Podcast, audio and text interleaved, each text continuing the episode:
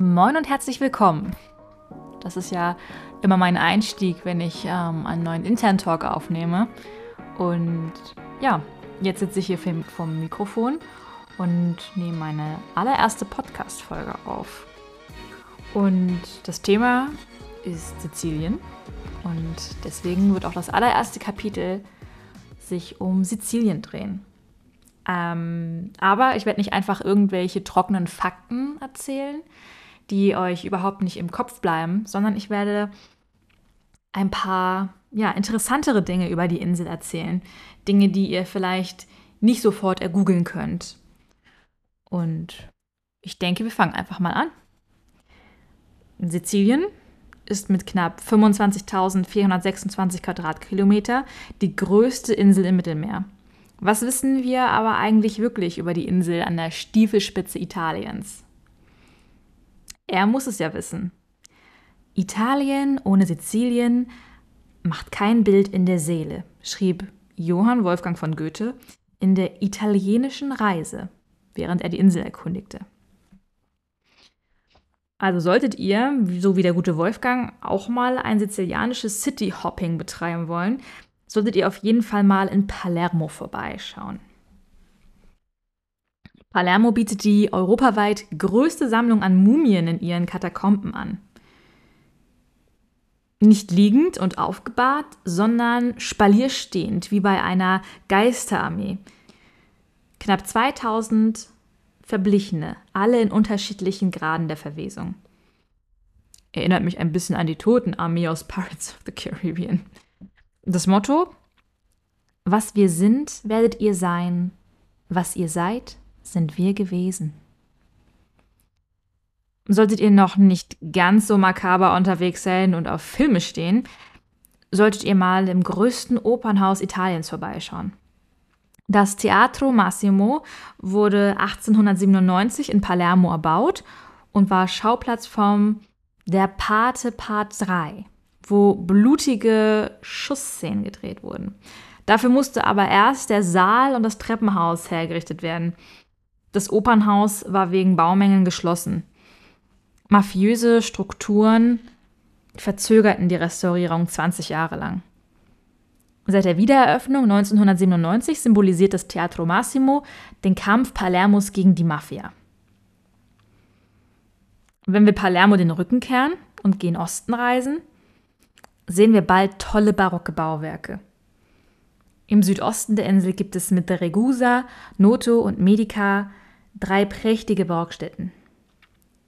Begonnen hat allerdings alles mit einer Katastrophe. 60.000 Menschen starben 1693 bei einem gewaltigen Erdbeben. Die Städte waren ein einziges Trümmerfeld.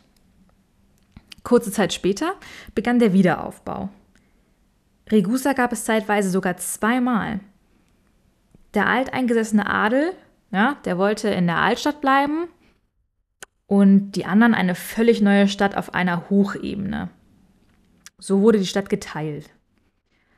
Rigusa Ebla, der in der Altstadt wieder erbaute Teil, ist für viele der schönere Teil der heute vereinigten Stadt. Und was man unbedingt auf einer Rundreise noch gesehen haben sollte, ist Syrakus. Ja?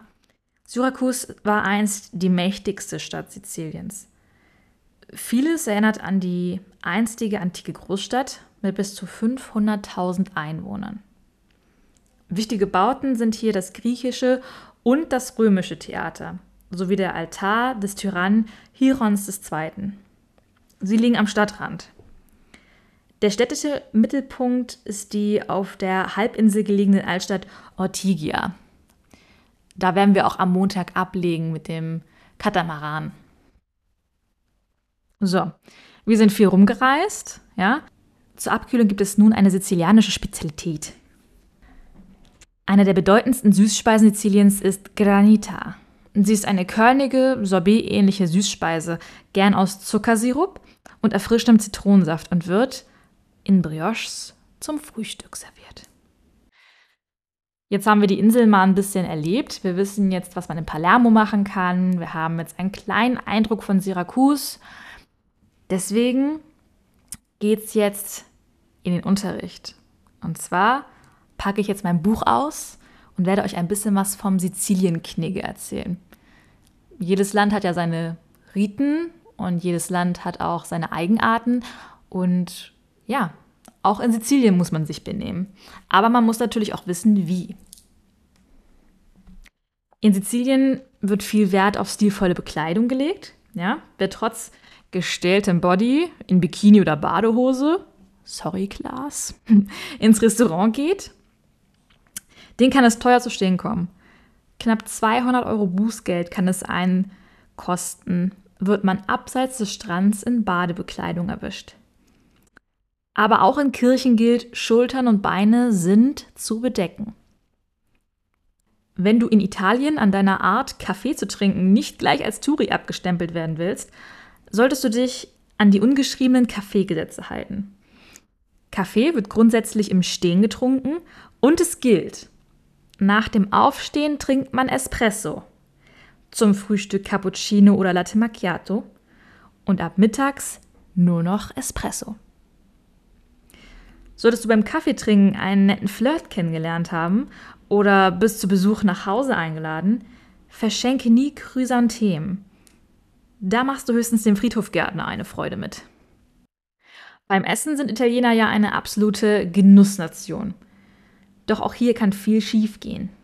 Es gilt, bei Restaurantbesuchen nicht einfach setzen. Der Chef des Restaurants weist dir einen Tisch zu.